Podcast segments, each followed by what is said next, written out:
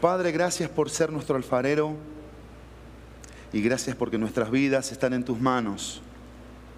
Gracias, Padre, porque podemos abrir tu palabra, las escrituras, el libro que tú nos dejaste hace miles de años, para poder, Dios, conocerte hoy más, conocerte hoy mejor y que tu palabra pueda reposar en nuestros corazones, pueda hacer la obra para la cual tú la envías y estas vasijas te necesitan, Dios, necesitamos de ti, porque somos, somos frágiles y necesitamos de ti.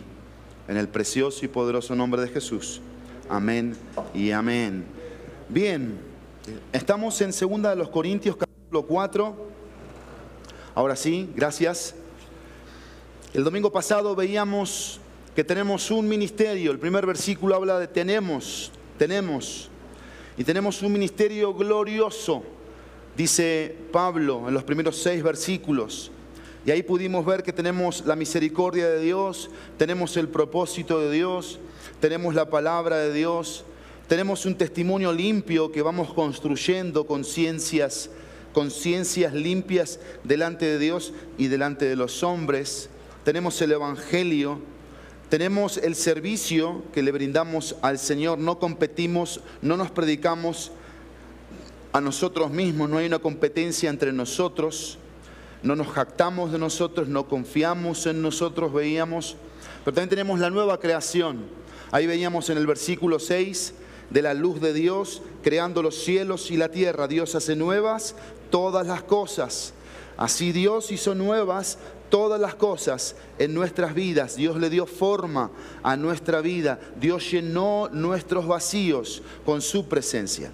Vamos a leer qué más tenemos para estar animados. ¿Qué más tenemos para estar entusiasmados? ¿Qué más tenemos para estar motivados? ¿Qué más tenemos para no desmayar? ¿Qué más tenemos para no desanimarnos? ¿Qué más tenemos para no rendirnos? ¿Qué más tenemos para no acobardarnos? Versículo 7.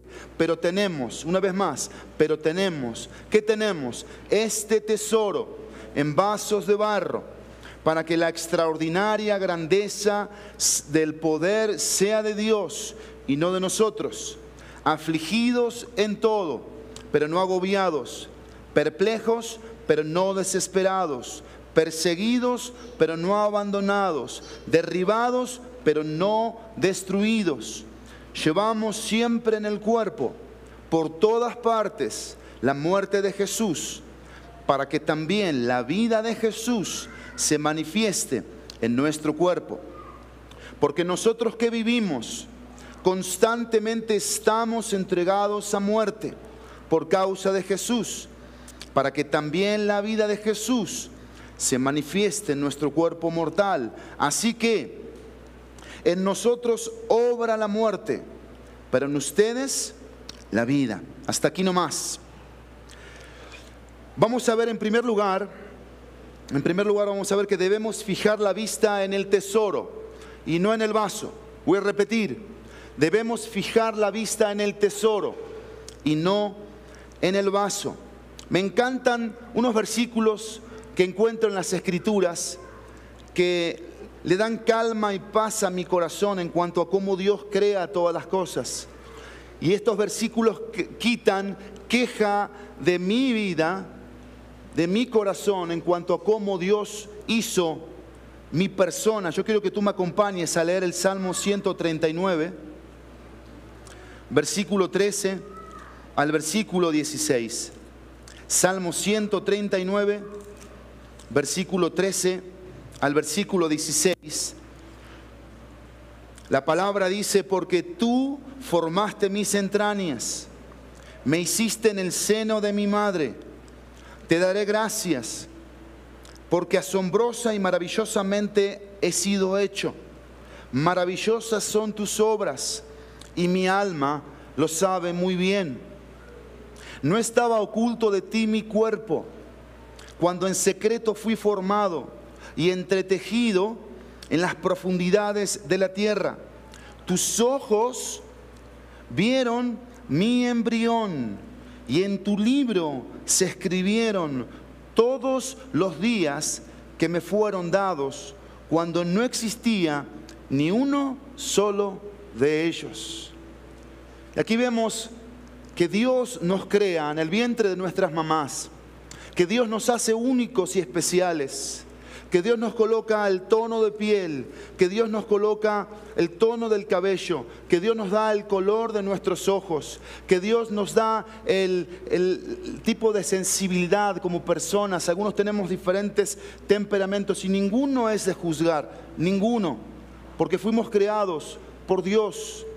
Y cuando nosotros entendemos esto como vasijas en manos de Dios, vamos quitando queja de nuestro corazón de por qué no me diste tal o cual don, por qué no me diste tal o cual talento, por qué a ella la hiciste más alta que yo y yo soy tan chaparrita, por qué a él lo, haces de esta forma, no sé, inteligente y yo soy bien burro.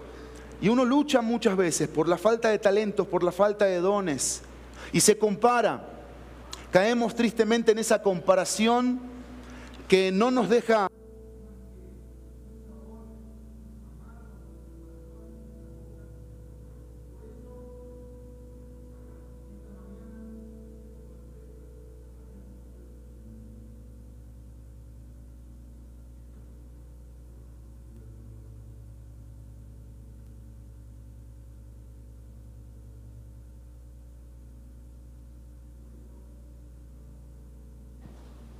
Por eso en esta mañana veamos el versículo 7.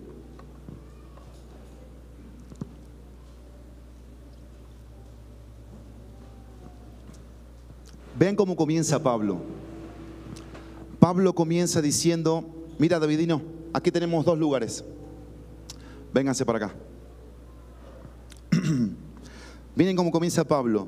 Pero tenemos este tesoro es interesante que Pablo en los primeros seis versículos va a hablar de lo glorioso y lo majestuoso de Dios. Y aquí eh, Pablo va a empezar a hablar. Gracias.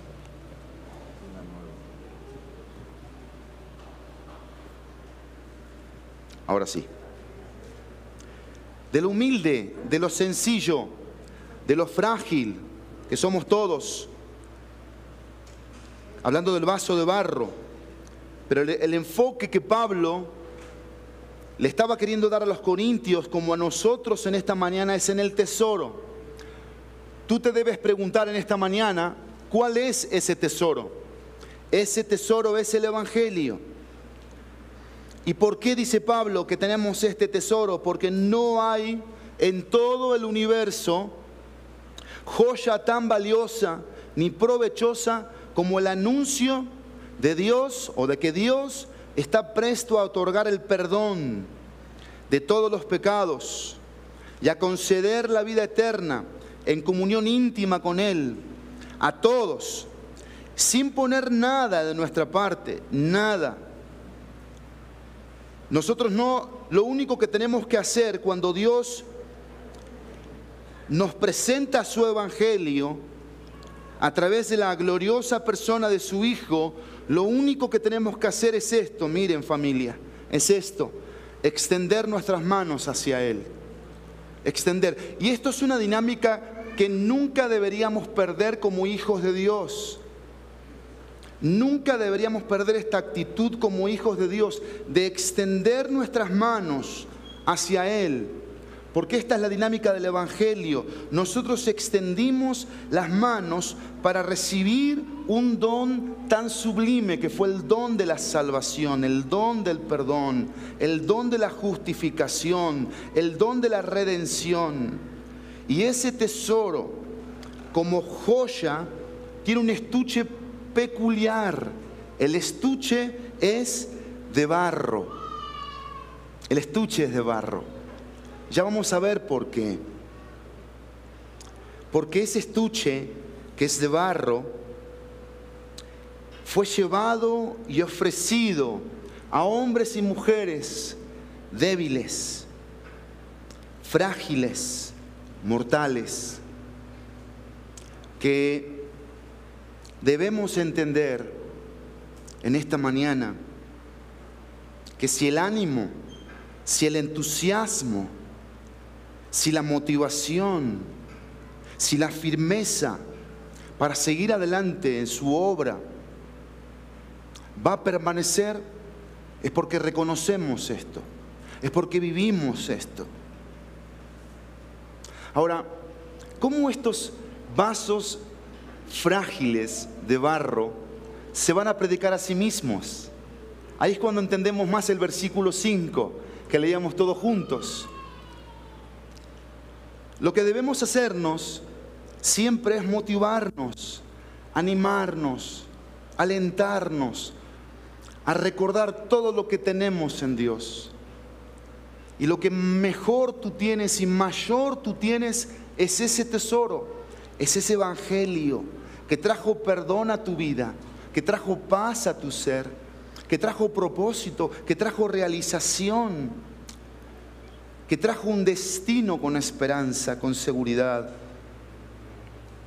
El hecho de que una vasija tan frágil sea portadora de tan rico tesoro tiene por objeto poner de relieve que el Evangelio no es una invención del predicador y que las conversiones llevadas a cabo mediante la predicación no se deben a su competencia humana ni a su elocuencia oratoria, sino al sublime poder de un Dios soberano, que es quien produce el efecto interior. Y acá es donde nosotros rendimos cuentas como, como vasijas. ¿Cuáles están siendo nuestras actitudes hacia el Evangelio? ¿Cuáles están haciendo nuestras, nuestras conductas, nuestras formas de ser ante lo que era depositado en nuestras vidas? Vean por favor, Primera de Corintios capítulo 3, un libro antes de Corintios, de segunda, perdón, capítulo 3, versículos 5 al 7 capítulo 3, versículo 5 al 7.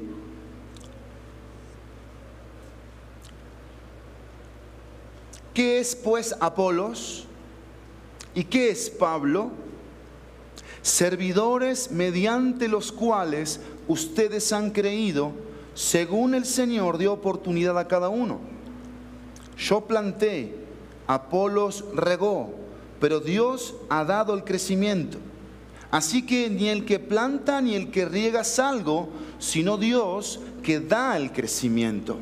Y eso tenían que entender los corintios, porque los corintios, por la filosofía con la que venían, querían compararse unos a otros, quién era más inteligente, quién era más capaz, quién podía hacer más cosas o mejores cosas. Y todos veníamos, todos veníamos dentro de nuestro estuche con esas actitudes, algunos más, algunos menos, que fácilmente nos comparamos con otros. Pero aquí la, la, palabra de Dios está diciendo dónde tiene que estar el enfoque. El enfoque tiene que estar en el tesoro. El tesoro es el Evangelio.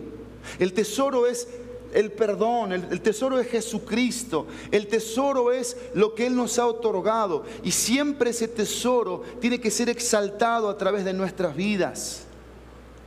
Vean lo que dice el texto, para que el versículo 7 del capítulo 4 de 2 de Corintios, para que la extraordinaria grandeza del poder sea de Dios y no de nosotros. ¿Qué quiso decir el apóstol Pablo aquí? que cuando las vasijas reconocen ante su creador, ante su salvador, qué fue lo que hizo por ellas, esas vasijas exaltan continuamente y dependen continuamente de ese poder y nunca caen en el error, en la mentira, en el engaño de enfocarse en sí mismos y de confiar en sí mismos. El gran predicador Hudson Taylor que fue el primer misionero que predicó el Evangelio en el interior de la China, solía decir esto. Todos los gigantes de Dios han sido hombres débiles, que hicieron grandes cosas para Dios, debido a que reconocieron que Él estaba en ellos.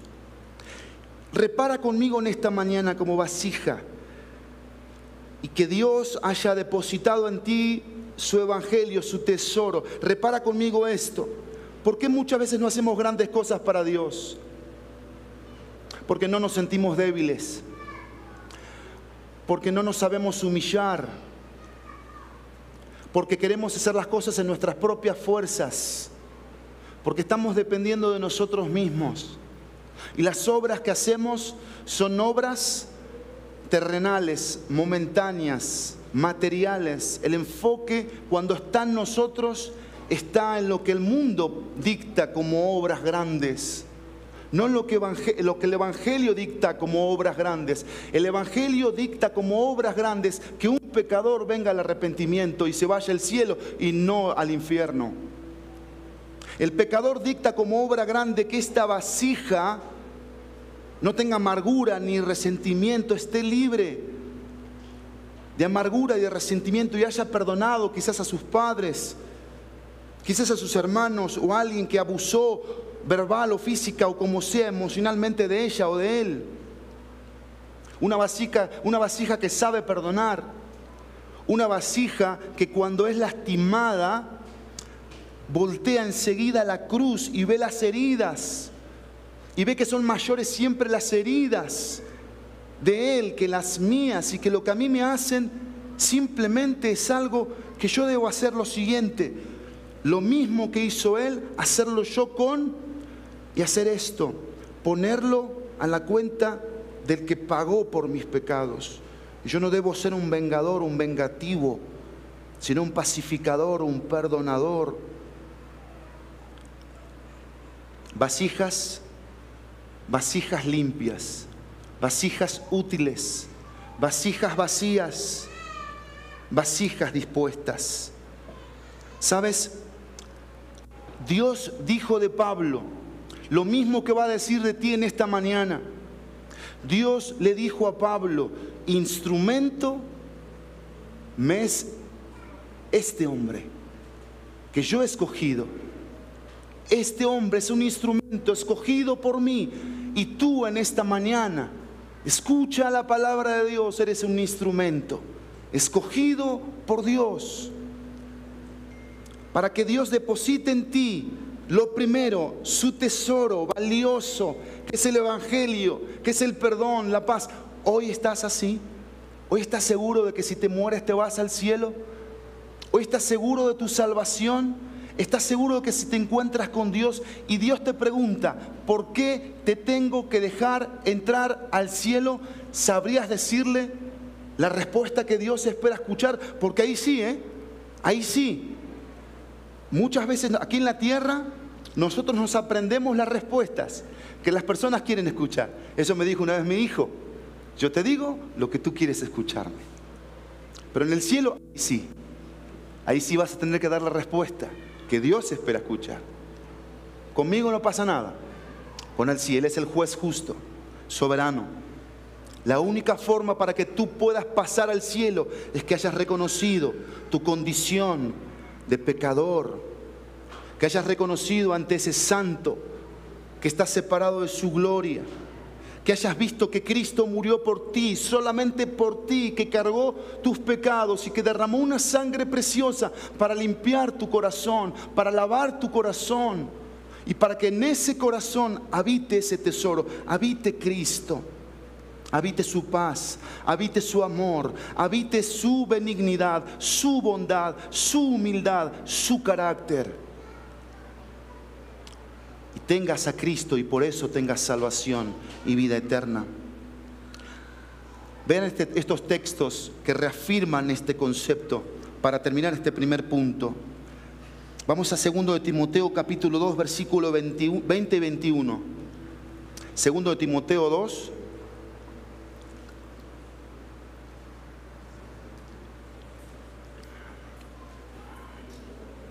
Veinte y 21.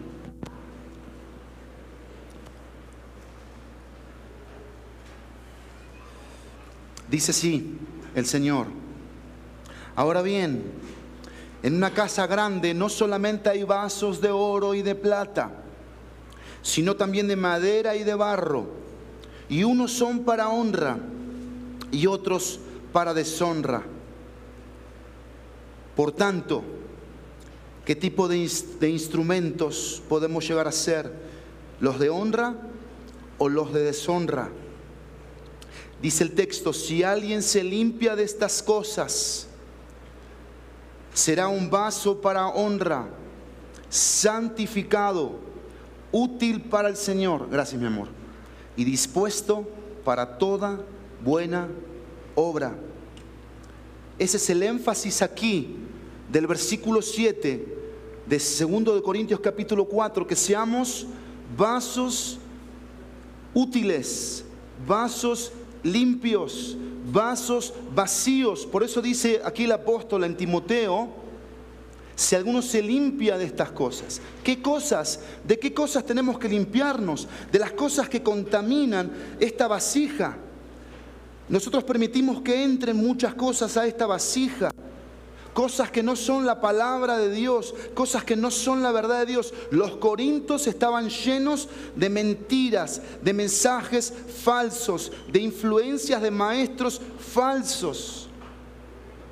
Y quizás en esta mañana tú estás de la misma manera, lleno en tu interior de cosas que lo único que te hacen es producir odio inseguridad. Tú te ves al espejo y tú no te aceptas. Tú duermes insatisfecho. Acuestas la cabeza en la almohada y sigues diciendo, ¿para qué carambas vivo?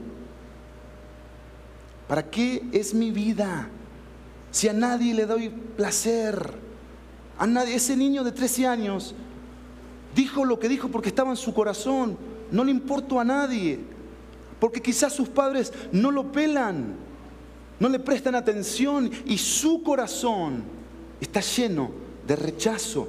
La amargura tiene que ver con el rechazo. Cuando sentimos rechazo, cuando sentimos abandono, cuando sentimos desprecio, nos volvemos odiosos, nos volvemos envidiosos, nos volvemos siempre personas competentes pero de forma agresiva, siempre queremos el primer lugar. Y una vez aprendí de mi mentor espiritual, no siempre ganando ganas. Y cuando pierdes puedes ganar.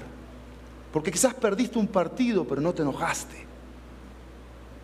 Y ganaste un partido, pero te enojaste. Ahí perdiste. Si hubiera un argentino, ¿a qué diría amén? Bueno, hay un brasileño por allá atrás, unos brasileños que me entienden este ejemplo que quiero dar. Cuando perdemos un partido es casi la muerte. Segundo punto y para terminar. Primer punto vimos, debemos fijar la vista en el tesoro y no en el, bar, no, en el vaso. El segundo, debemos fijar la vista en el maestro y no en el vaso. En el maestro y no en el vaso. En el tesoro y no en el vaso. En el maestro y no en el vaso. Vean lo que dicen los versículos que siguen. Versículo 8, estoy en el segundo libro de Corintios. Afligidos en todo pero no agobiados, perplejos, pero no desesperados, perseguidos, pero no abandonados, derribados, pero no destruidos. Llevamos siempre en el cuerpo por todas partes la muerte de Jesús, para que también la vida de Jesús se manifieste en nuestro cuerpo. Porque nosotros que vivimos constantemente estamos siendo entregados a muerte por causa de Jesús, para que también la vida de Jesús se manifieste en nuestro cuerpo mortal. Así que en nosotros obra la muerte, pero en ustedes la vida. ¿Cómo transmitimos? Cómo transmitimos a través de las pruebas. Porque Dios permite, Dios permite soberanamente que este vaso se quiebre, que esta vasija se quiebre, se quebrante. Varias razones tiene que ver esto. Número uno, para nunca creérmela, nunca creérmela. Dios permite que yo me quebrante, que yo pase por pruebas para nunca creérmela. Pero también para que lo que se derrame de este vaso, una vez que se quiebra este vaso, lo que se derrame sea el amor de Dios a los demás, sea la gracia de Dios que recibo a los demás, se derrame la benignidad de Dios hacia las personas. ¿Qué se derramaría hoy de nuestras vidas si este vaso, si tu vaso de vida se quiebra, se quebranta? ¿Qué sale? ¿Qué derramas? ¿Qué sale de tu interior? Porque Pablo aquí estaba hablando de las pruebas. Y quiero, quiero que entiendas aquí algo. Pablo aquí estaba en un sentido entre la verdad y la mentira, entre el amor y el odio, entre los que tiran la toalla y los que dicen voy a perseverar. Pero también Pablo estaba como maestro rodeado de falsos maestros. ¿Quiénes eran esos falsos maestros? Los judaizantes. Y quiero decirte en esta mañana que esos judaizantes no sufrían. En lugar de ganar almas perdidas, se robaban a los convertidos de las iglesias de Pablo. En lugar de sacrificarse por la gente, hacía que la gente se, sacrificara por ellos.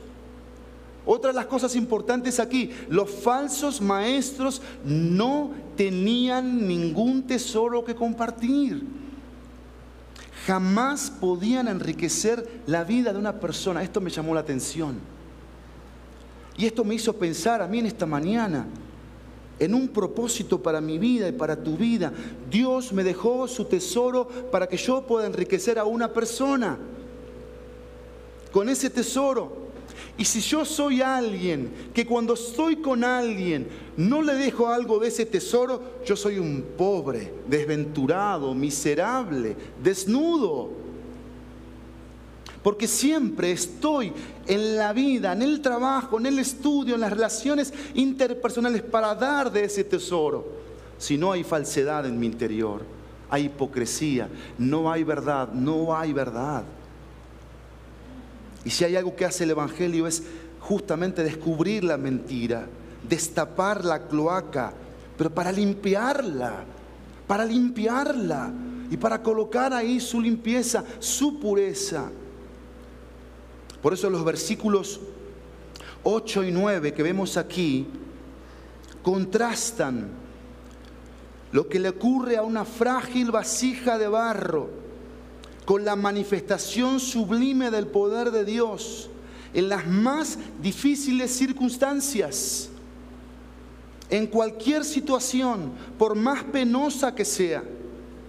Los hijos de Dios tienen en Él y de Él consuelo, ayuda, fuerzas. Siempre hay, esto me encantó del texto, un pero no, pero no pero no, velos, pero no. Desesperados, pero no. Abandonados, pero no destruidos. Siempre hay un pero no. Y tenemos que entenderlo eso. Porque quizás hoy estás en una enfermedad. Quizás hoy te sientes sola o te sientes solo. Quizás hoy te faltan amigos, quizás hoy te sientes sin un propósito, quizás hoy estás en una crisis económica, quizás hoy te va mal en tu matrimonio, quizás hoy tienes problemas con tus hijos, quizás hoy tienes una situación de deuda terrible y tremenda. Bueno, en esa situación, cualquiera que sea, lo primero que quiero que hagas es voltear a ver a Cristo, ve a Cristo. Y debes una vez más preguntarte, ¿por qué estás ahí? ¿Por qué estás en esa situación? Porque quiero que entiendas en esta mañana que ni tú ni yo somos víctimas de las circunstancias. Ni tú somos los pobrecitos. Ninguno de aquí es pobrecito o pobrecita. Por la situación que le toque vivir, la que sea. Quizás en mi caso como que quedé huérfano. No, no soy ningún pobrecito, porque Dios trajo mínimo 20 papás a mi vida, 20 mamás a mi vida. O sea, me sobran las mamás, me sobran los papás. Y quizás tuve ejemplos malos de hermanos. Dios, tuvo, Dios trajo hermanos ejemplares a mi vida. No soy pobrecito. Pero una de las cosas que más pude experimentar en mi vida, al reconocerme vasija y saberme humillar y reconocer el tesoro, para saber sufrir en su voluntad, predicando el Evangelio, haciendo discípulos, viviendo en santidad. Lo primero que me pasó fue quedarme sin amigos cuando decidí vivir en santidad.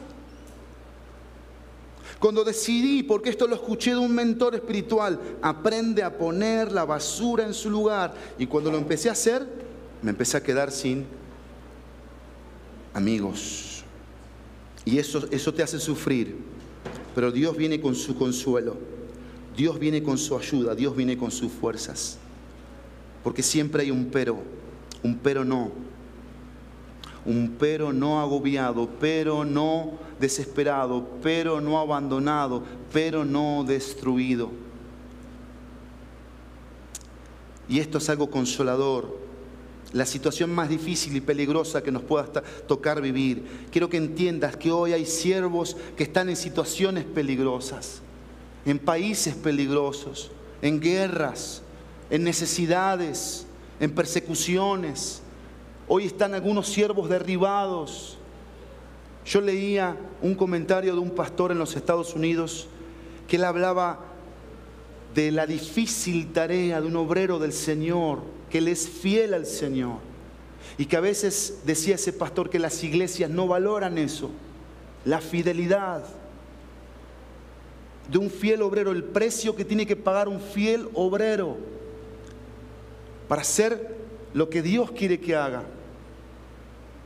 Y en esta mañana Pablo nos está diciendo que él pasaba por este tipo de cosas. Porque Pablo pasó por guerras, Pablo pasó por necesidades, Pablo fue perseguido, Pablo fue derribado.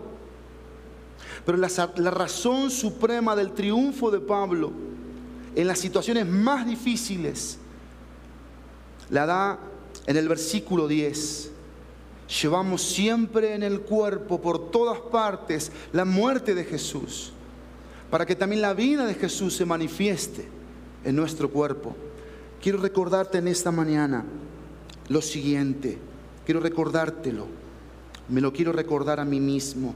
Dios me pone en una prueba.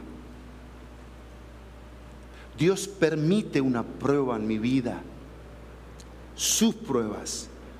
Porque Dios quiere utilizar las pruebas para que a través de esa, de esa prueba que Él permitió, que Él puso en mi vida, su nombre sea glorificado y este hombre, tu persona, sea transformada a la imagen de Jesucristo, porque la comodidad no nos forma, nos deforma. Las circunstancias adversas forjan el carácter en nuestra vida. Piensa las veces que has sufrido por algo que tuvo que ver por la voluntad de Dios que Dios te quiso enseñar a través de la prueba de la espera. Y esperaste y esperaste y esperaste y llegó la bendición de Dios. La bendición de Dios, que no añade tristeza, que no es barata, es un tesoro valioso. Y te vuelves celoso de ese tesoro. Tú lo cuidas, tú lo proteges, tú lo valoras. Por eso les decimos a los jóvenes que tienen que llegar puros al matrimonio. Porque el sexo es, un tesoro de Dios. Y tú debes ser celosa y celoso. Que el hombre que te quiera llevar a un lugar que tú sabes no es un tesoro, es un miserable que quiere robar un tesoro de tu vida. El sexo es un tesoro de Dios, que Dios lo colocó en estas vasijas, sea hombre, sea mujer para que ese, esa sexualidad y ese sexo sea usado para la gloria de Dios, para que el nombre de Dios sea glorificado.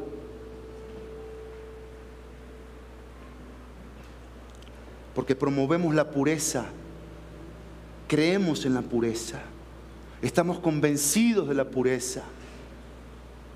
Y eso es lo que más el diablo siempre intenta robarnos. Cuando yo me puse de novio, a los 21 años, después de ocho meses de orar por la que iba a ser mi, mi esposa, fui con un pastor y le dije, pastor, me puse de novio. Lo primero que me dijo fue esto. No me dijo, te felicito, qué bendición. Ay, el amor y las maripositas. No, nada de eso. Yo iba con las maripositas, pero él me bajó de la nube. Me dijo, Pablo, recuerda esto es, si estás de novio, hacer el amor no es hacer el amor, es fornicar. Y si te casas, hacer el amor con otra mujer no es hacer el amor, es adulterar. Eso me dijo ese pastor. Puso hielo, puso conciencia, puso temor. Porque ese es el mensaje barato, barato, vil del enemigo de nuestras almas, el diablo, que como en este tiempo aquí vendía la sexualidad a montones, montones. Y la gente compraba porque era bien barata la mentira y la creían y practicaban el sexo. Eran inmorales, eran idólatras. Y seguimos convencidos de eso, de la pureza, de la santidad, del temor a Dios. Y quizás hoy, hoy sea esa la prueba en tu vida, amado y amada. Y por eso Pablo decía que llevaba siempre en el cuerpo marcas, marcas por el sufrimiento, por el sacrificio. Hay un versículo que debemos tener aquí presentes. Gálatas 2:20, que dice, con Cristo estoy juntamente crucificado y ya no vivo yo, mas vive Cristo en mí. Y lo que ahora vivo en la carne, lo vivo en la fe del Hijo de Dios, el cual me amó y se entregó a sí mismo por mí. Colosenses capítulo 1, versículo 24. Colosenses 1:24 dice, ahora me alegro de mis sufrimientos por ustedes y en mi carne, completando lo que falta de las aflicciones de Cristo hago mi parte por su cuerpo que es la iglesia. Porque cuando yo soy santo, bendigo a Luis, que es mi cuerpo. Cuando yo dejo de chismear y de murmurar, bendigo a David, porque es mi hermano, es parte de mi cuerpo. Cuando yo me congrego, bendigo a Normita, porque quizás ese día Normita necesitaba una palabra de parte de mí al congregarme al ser parte de un cuerpo. Por eso te congregas, no porque te queremos en este edificio feo, porque está feo. Te queremos en un lugar hermoso que es la casa de Dios. Para que seamos familia, para que seamos casa, seamos hogar, nos edifiquemos, nos amemos, nos perdonemos y escuchemos la voz de Dios para salir impulsados a vivir una semana reflejando ese tesoro compartiendo las joyas del Evangelio. Déjenme terminar. Sí, ¿no? Me van a dejar terminar. Amén, pastor. Bueno, terminemos. Qué interesantes estos versículos aquí, del versículo 8 en adelante, ¿no? Porque si tú ves con claridad, Pablo nos va a dejar un mensaje aquí. Y es que él reproduce, reproduce. ¿Qué reproduce?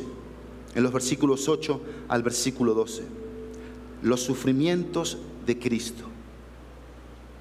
Pablo demuestra que estaba dispuesto no solamente a gozar del tesoro, sino también a sufrir.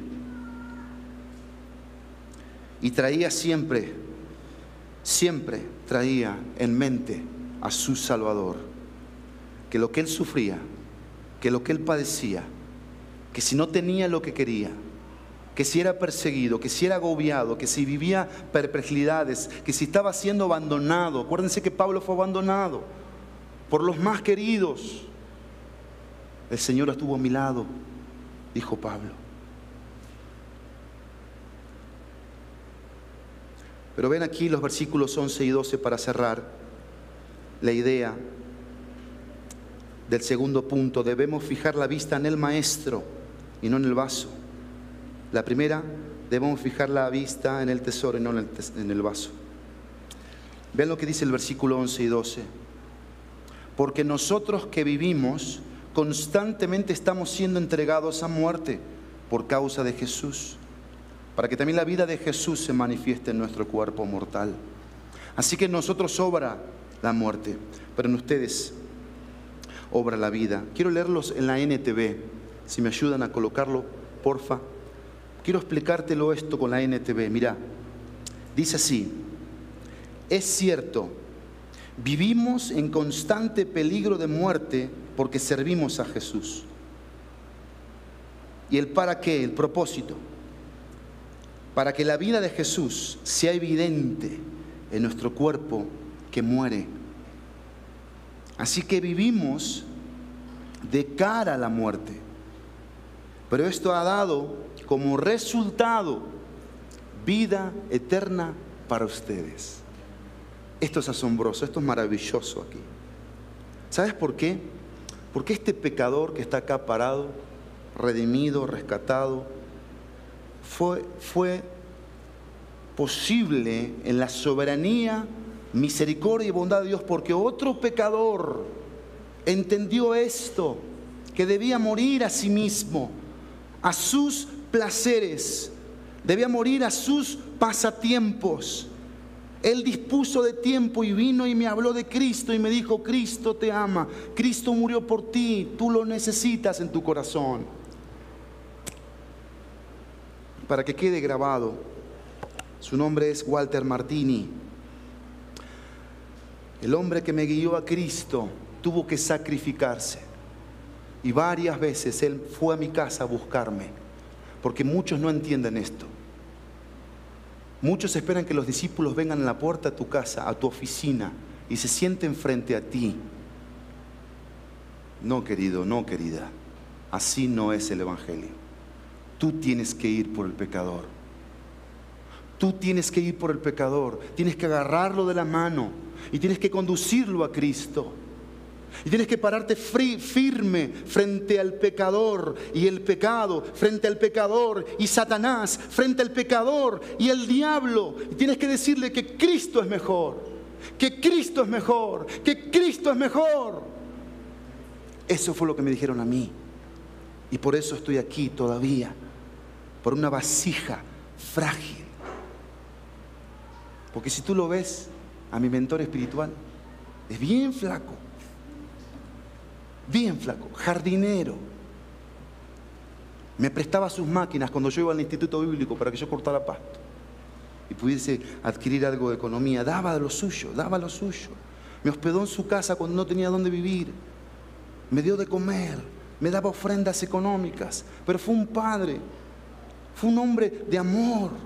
Cada vez que voy a Argentina voy a verlo, necesito de él. Porque nunca debo perder mi norte, mi norte. Este es mi norte, el tesoro, los instrumentos que Dios usa, las pruebas que Dios permite en nuestra vida. Alguien dijo lo siguiente, la prueba de un ministerio verdadero está en las cicatrices. Y acá tengo otra frase que alguien dijo, un ministerio que no cuesta nada, no logra nada. Un ministerio que no cuesta nada, no logra nada. Así que Pablo dice en Gálatas 6:17, en la NTV, por favor. Gálatas 6:17. No son mis palabras, ¿eh? no las vayan a tomar como son mías, son del apóstol Pablo. Vean lo que dice. De ahora en adelante que nadie me cause problemas en esas cosas. ¿Por qué dice Pablo eso? Dice Pablo, pues yo llevo en mi cuerpo cicatrices que muestran que muestran que pertenezco a Jesús. ¿Cuáles son las cicatrices que hoy tienes en tu vida? ¿Son cicatrices por Cristo o son cicatrices por el pecado?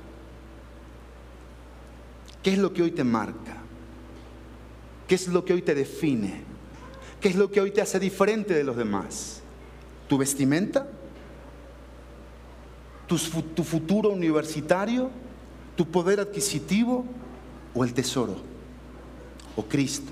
Déjenme terminar con esta pregunta que dice así, ¿cómo podemos evitar darnos por vencidos? Porque quizás algunos hoy aquí, hoy se sienten a desmayar. Bueno, recuerda, recuerda que se nos ha dado el privilegio de tener el tesoro del Evangelio en nuestros vasos de barro. Amén. Entonces recordamos, no pongamos la vista en el vaso, sino en el tesoro. No pongamos la vista en el vaso, sino en el Maestro. Amén. Oremos. Padre.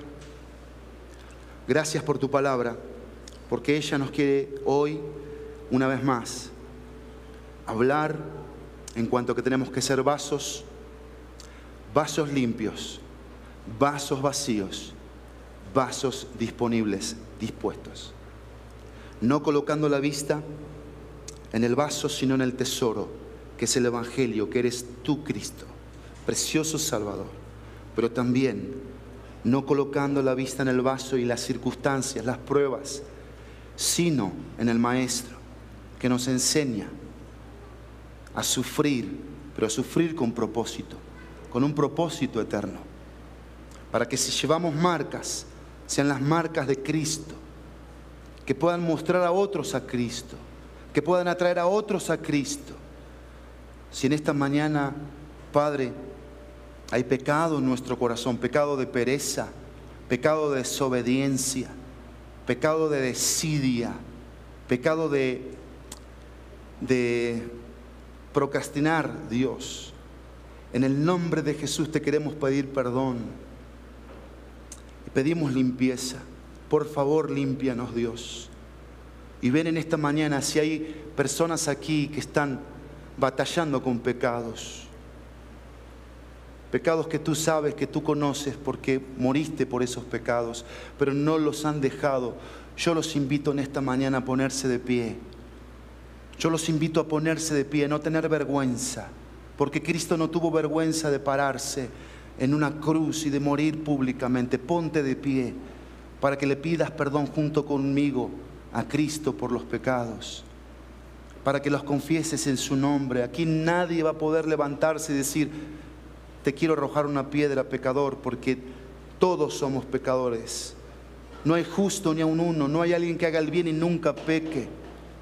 Pero Cristo Jesús vino al mundo para salvar a los pecadores. No sigas en el pecado, porque el pecado te va a dar la muerte, te va a condenar. Ponte de pie en tu lugar en estos momentos. Levántate en tu lugar y confiesa a Cristo. Dile, Cristo te necesito.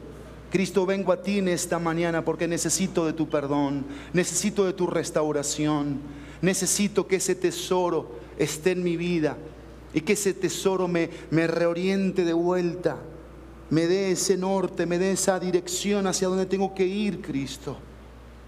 Te necesito en esta mañana te necesito. Y vamos a quedarnos unos segundos con los rostros inclinados, con los ojos cerrados. Me gustaría que pongan un poco de música de fondo, si pueden, por favor. Música instrumental y vamos a, a buscar a Dios unos segundos. Hablemos con Él. Recuerda que para eso nos reunimos los domingos, para encontrarnos con Dios